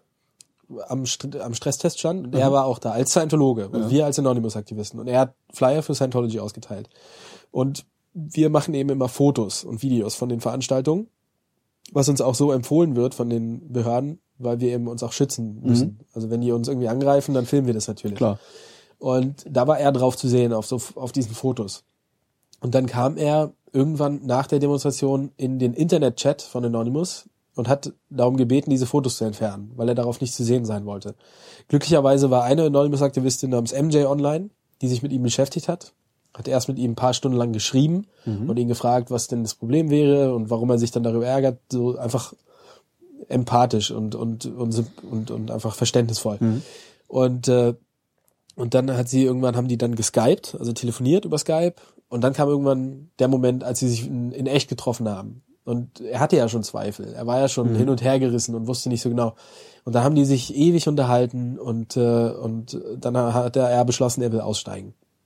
Und dann war es so, dass sie, also MJ heißt die Anonymous-Aktivistin, sie ist dann zu ihm nach Hause, seine Mutter und sein Bruder waren auch drin. Und dann hat sie mit seiner Mutter und seinem Bruder auch noch geredet. Und die hat wirklich alle drei dazu gebracht, aus Scientology auszusteigen. Cool. Und äh, zufälligerweise traf ich die beiden, MJ und Trinox, äh, beim zweiten Mal, als sie sich getroffen hatten. Bei Dunkin' Donuts am Alexanderplatz habe ich sie wirklich, das war einfach nur Zufall, da habe ich Ja. sie getroffen und war deswegen auch von Anfang an da so mit, mit einbegriffen in diesen ganzen Aussteigeprozess. Und äh, ja, habe das alles miterlebt und habe auch miterlebt, wie er dann wie er dann dauernd Rückfälle gehabt hat und also wie eine Droge quasi. Er, Ja, klar, ich meine, wenn, wenn, wenn es was gibt, das, das, das so totalitär ist, dass also dein gesamtes, dein gesamtes Dasein durchdringt und deinen gesamten Alltag darstellt, das, ja, es kannst halt schwer von lassen, wie mit dem Rauchen aufhören, ja, wie du Absolut, sagtest, ja. wie eine Droge. Ja. Wie reagieren die darauf, wenn man da hingeht und die fotografiert? Also wenn ich da morgen hinlaufe äh, zum Stress, nee, wann stehen die da immer? Sonntags. ja, also sonntags sind sie immer Potsdamer Platz und sonst, die sind, glaube ich, jeden Tag irgendwo am Äh, wenn ich da, wenn ich da einfach so. hinlaufe und die fotografiere und filme, was passiert dann? Äh, Kommen na- die dann und wollen mir die Kamera abnehmen oder so? Ja, also die kommen dann erstmal zu dir. Das haben wir jetzt auch schon so oft miterlebt, dass irgendwelche Fotografen daherkommen. Von der Presse beispielsweise. Die Ja. haben ja auch irgendwie immer ihre Kamera dabei, auch wenn eben. sie privat unterwegs sind. Und machen Fotos. Und da geht wirklich der Scientologe hin und stellt sich so vor die Kamera, dass sein Gesicht füllend da ist. Oder Ja. hält die, halt die Hand vor das Objektiv oder sowas. Und versucht einfach diesen Menschen so zu vertreiben.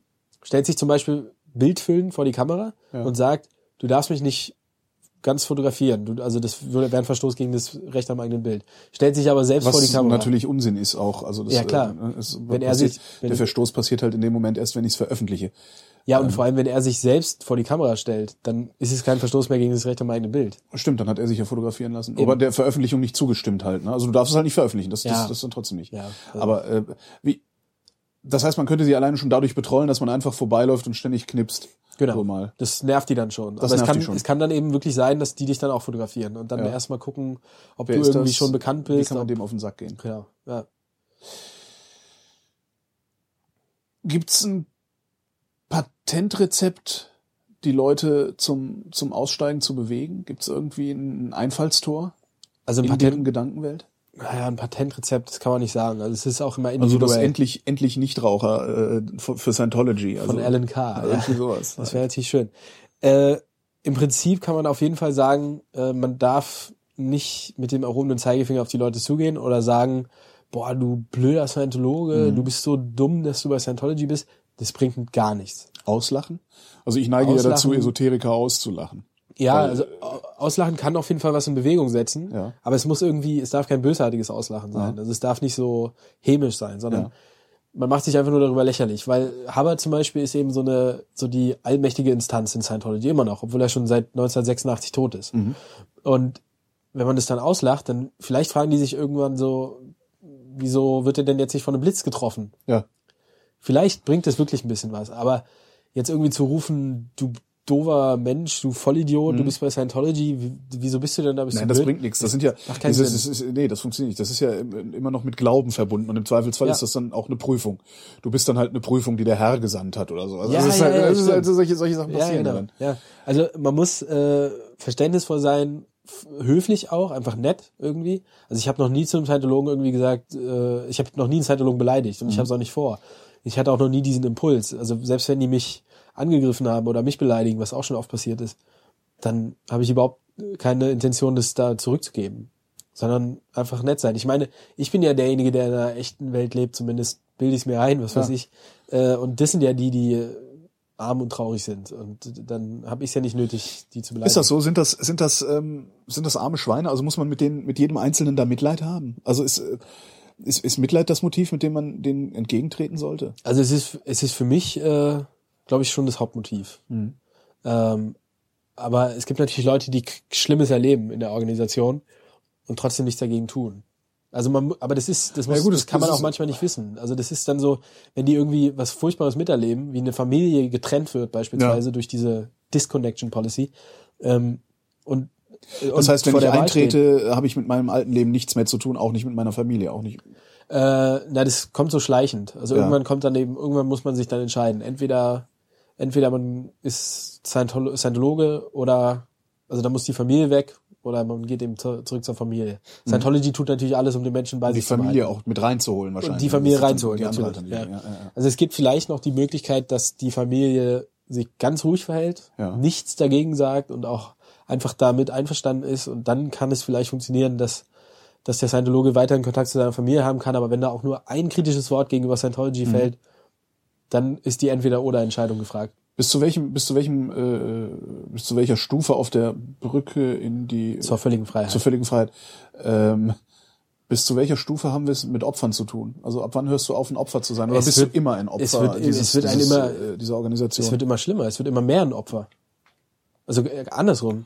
So äh, ein OT8 ist noch ein viel größeres Opfer der Gedankenkontrolle und Bewusstseinskontrolle als ein als einer, der irgendwie den ersten Kommunikationskurs gemacht hat. Aber wer übt denn diese Gedankenkontrolle dann überhaupt noch aus, wenn du so weit oben in dieser Hierarchie stehst? Oder ist das gar keine Hierarchie, Na, im Hierarchie- organisatorischen Sinne? nee, kann man nicht sagen. Das heißt, es gibt also, noch mal eine Organisationshierarchie. Ja, es gibt eine Organisationshierarchie. Ja, ja, natürlich. Es gibt, äh, also ganz oben ist Also- das RTC, das Religious Technology Center, und dem steht Ja. David Miscavige vor. Und darunter gibt Und nur weil ich OT8 bin, bin ich noch lange nicht äh, äh, dicht Nee. an diesem Miscavige dran. Nee, überhaupt nicht. Ah, verstehe. Ja, ja, also das ist, es gibt die, sozusagen, ja, also die pseudo-spirituellen Stufen, die Ja. gibt's. Und dann gibt's noch die Organisationsstruktur. Also ein OT8 ist immer natürlich ein hohes Tier und, und, und wird auch, wird auch gerne gesehen und so weiter, aber der hat da nichts zu sagen. Also der kann jetzt nicht irgendwie in einer Organisation irgendwas bewegen. Weiß man, wie die, wie die äh, äh, eigentlich, also die weltliche Organisation strukturiert ist dann darunter? Das kann man alles einsehen, ja. Aha. Also da gibt's, das ist ja auch, das sind ja auch juristische äh, Personen quasi, diese, diese Organisation, da, da kann man, kann man Einblick drin nehmen. Und, und da gibt's eben, ja, verschiedene Strukturen auch wieder. Also, ich, also es ist, eine, es ist so eine generelle Frage, auch zum Beispiel David Miscavige. Der ist ja als, äh, ja, wie alt war der denn überhaupt? Als, als junger Mann auf jeden Fall, oder noch Jugendlicher sogar, ist er zu Scientology gekommen. Weil er hat Asthma, Ja. und sein Vater, der übrigens vor kurzem ausgestiegen ist, der Vater von David Miscavige, Wow. ja, ganz große Sache auch gewesen, in 2012, ähm, der, der wollte David Miscavige, also seinen Sohn, eben von diesem Asthma heilen und dachte, dass Dianetik ihm dabei hilft. Ja. Und dann äh, David Miscavige, also ist natürlich auch ein unglaublich krasser Typ. So, sonst würde er nicht an der Spitze eines milliardenschweren, korrupten Psychokults stehen.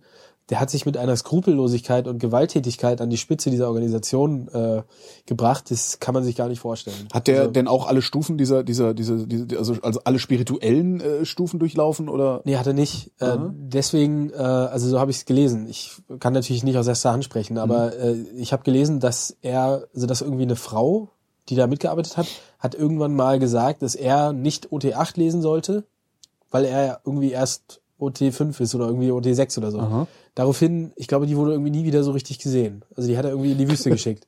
Also der ist, der hat nicht mal die höchsten Stufen erreicht Ja. und, und wird wohl auch nicht auditiert. Also sein letztes Auditing liegt wohl auch schon ewig zurück.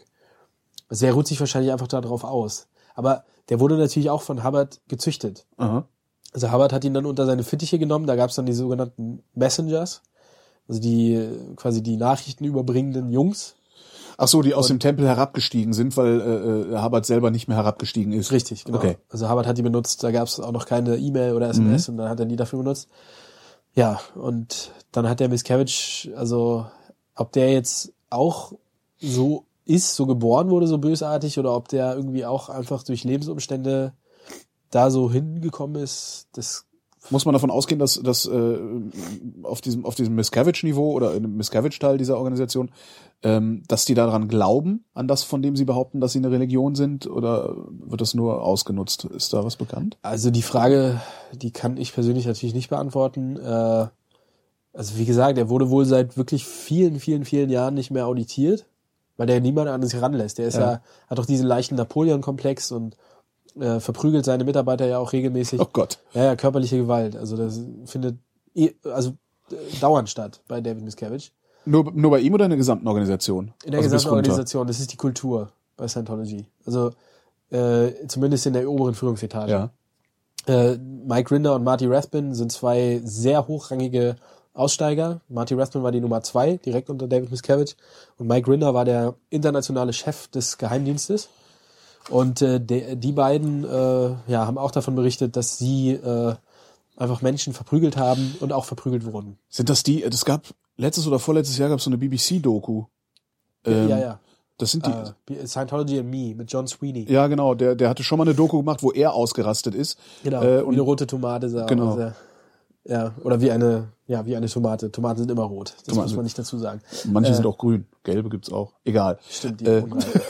ähm, werden auch, also verprügeln die auch Schwächere? Also wenn, wenn ich da reinkomme als, als Public oder als Staff, äh, muss ich dann davon ausgehen, dass ich auf die Fresse kriege von meinen Vorgesetzten oder geistigen Vorgesetzten äh, oder geistlichen? Also Also wa- was auf jeden Fall passiert, ist, dass man angeschrien wird. Ja. Also diese Anschreikultur ist sehr ausgeprägt in Scientology. Äh, das, also wirklich auch Beleidigung, heftigste Beleidigung direkt vorm Gesicht, irgendwie wenige Zentimeter vor einem, schreit er einem dann direkt ins Gesicht. Das ist Kultur bei Scientology. Äh, wo jetzt diese Verprügelungskultur aufhört, kann ich jetzt auch nicht sagen. Aber in der oberen Führungsetage Scientologys in den USA, da ist es definitiv an der Tagesordnung. ich bin also die ganze Zeit äh, im Grunde umgeben von Gewalt in irgendeiner Form, Ja. wenn ich da mitmache. verbaler oder physischer Gewalt, absolut. Das ist eben auch, es ist natürlich eine, es ist natürlich ein Zeichen von Macht. So, Natürlich. Also wenn man jetzt jemanden verprügelt, dann ist der, steht der unter einem in der, in der Hackordnung. Ja. Und äh, auch Anschreien zeigt natürlich so, dass ich der Chef bin, wenn ich jetzt. Aber es ist eigentlich ein. Wunder, dass sie dann so gelassen nach außen hin auftreten können. Obwohl tun sie ja nicht. Ich meine, irgendwann werden die ja auch handgreiflich, hast du gesagt, ne? Die Scientologen in Berlin? Ja. Ja, ja, klar. Also die, äh, die, das hatten wir jetzt ja auch schon öfter, dass, dass die uns dann irgendwie mit, also wie gesagt, die Frau hat dem richtig ins Gesicht geschlagen und dass wir irgendwie mit Schildern weggedrückt werden oder, oder eben auch einfach beleidigt werden. Das ist jetzt auch schon oft passiert. Am letzten Sonntag, äh, also jetzt Anfang Januar, äh, am letzten Sonntag, da hat eine Scientologin, das ist jetzt nicht so dramatisch, aber nur um das zu verdeutlichen, da habe ich, da ist sie an mir vorbeigelaufen, wollte Flyer verteilen und dann habe ich irgendwie ihren Flyer von uns hingehalten und habe gesagt, hier, da stehen Informationen drauf, die dir vielleicht helfen können, aus dem Psychokult auszusteigen. Und da hat sie vor mir auf den Boden gespuckt, so richtig mit Abscheu, so richtig so bap. und das äh, ja drückt so ein bisschen, also äh, diese diese extremen Emotionen, das ist Scientology einfach, Ja. dieses diese euphor- manisch-depressiv so ein bisschen irgendwie äh, Das heißt, man sollte auch selber seine Impulse kon gut kontrollieren können, wenn man mit denen irgendwie äh, in Kontakt treten will, oder?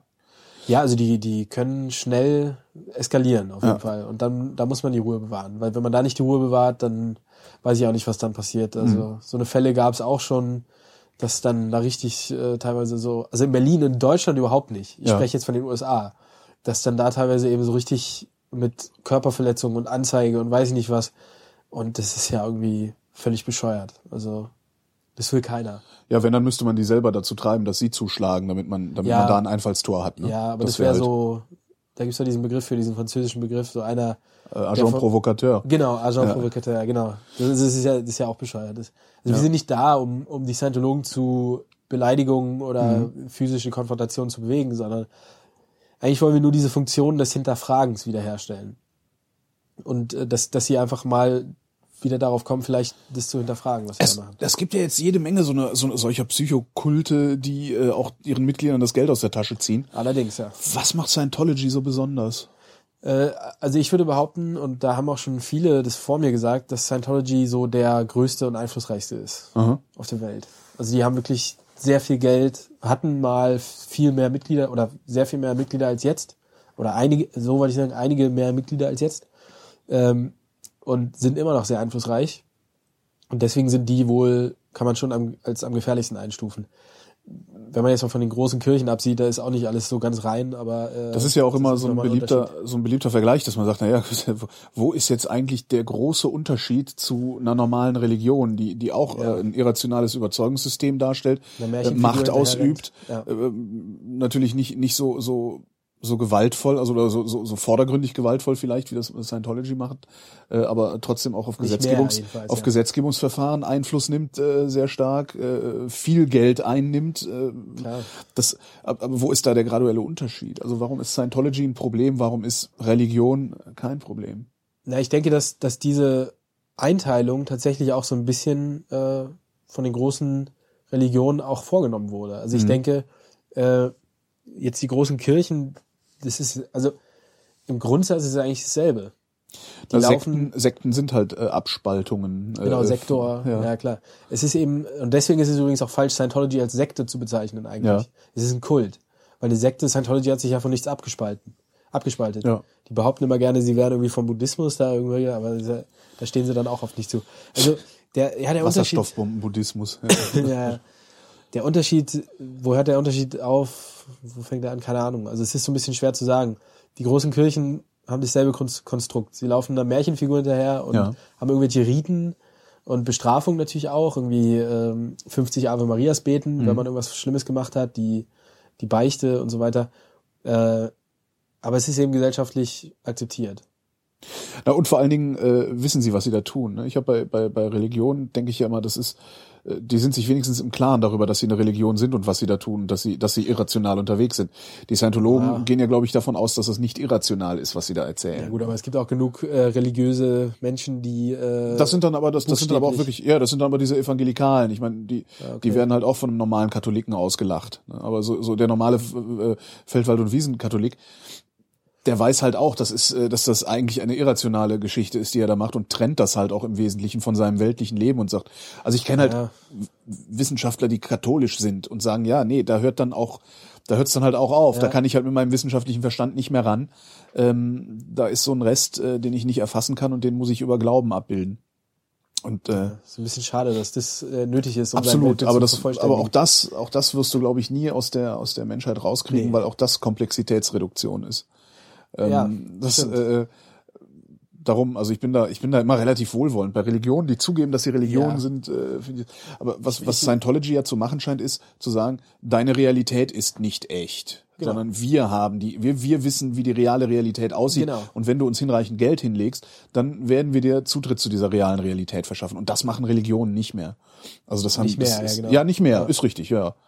Klar. Und das ist eben auch so bescheuert in Scientology. Die sagen einem, je mehr du die Brücke heraufgehst, desto freier wirst du. Ja. Aber das ist ein Widerspruch in sich Mhm. selbst, weil im Endeffekt müsste man ja irgendwann dann auch mal sagen können, okay, jetzt mache ich ohne Scientology weiter und bin frei. Wo geht eigentlich ein Scientologe hin, der da keinen Bock mehr drauf hat? Wo, wo, wo, wo, wo geht der hin, wenn er da raus Wenn er will? Der hat, ja, noch- der hat ja nichts, ne? Also so. der hat ja, der hat ja diese, diese, wie war das, diese, diese die Policy, also alles, alles hinter sich lassen. Dis Disconnection Policy. Disconnection ja. Policy. Wenn Ja, du da ein paar ey. Jahre mitgemacht hast, dann hast du überhaupt keinen Anschluss mehr an Ja, eine normale Gesellschaft, Jahrzehnte. oder? Oder Jahrzehnte. Es gibt äh, glücklicherweise eben diese Famili familiären äh, Bündnisse, die auch Jahre oder Jahrzehnte aushalten. Also manchmal kommen die Scientologen raus und werden also wirklich herzergreifend, da kommen einem die Tränen, wenn man sowas liest oder sieht und, und hört, äh, wieder begrüßt von ihrer Familie und willkommen geheißen. Einfach, die sind nach Hause gekommen. So.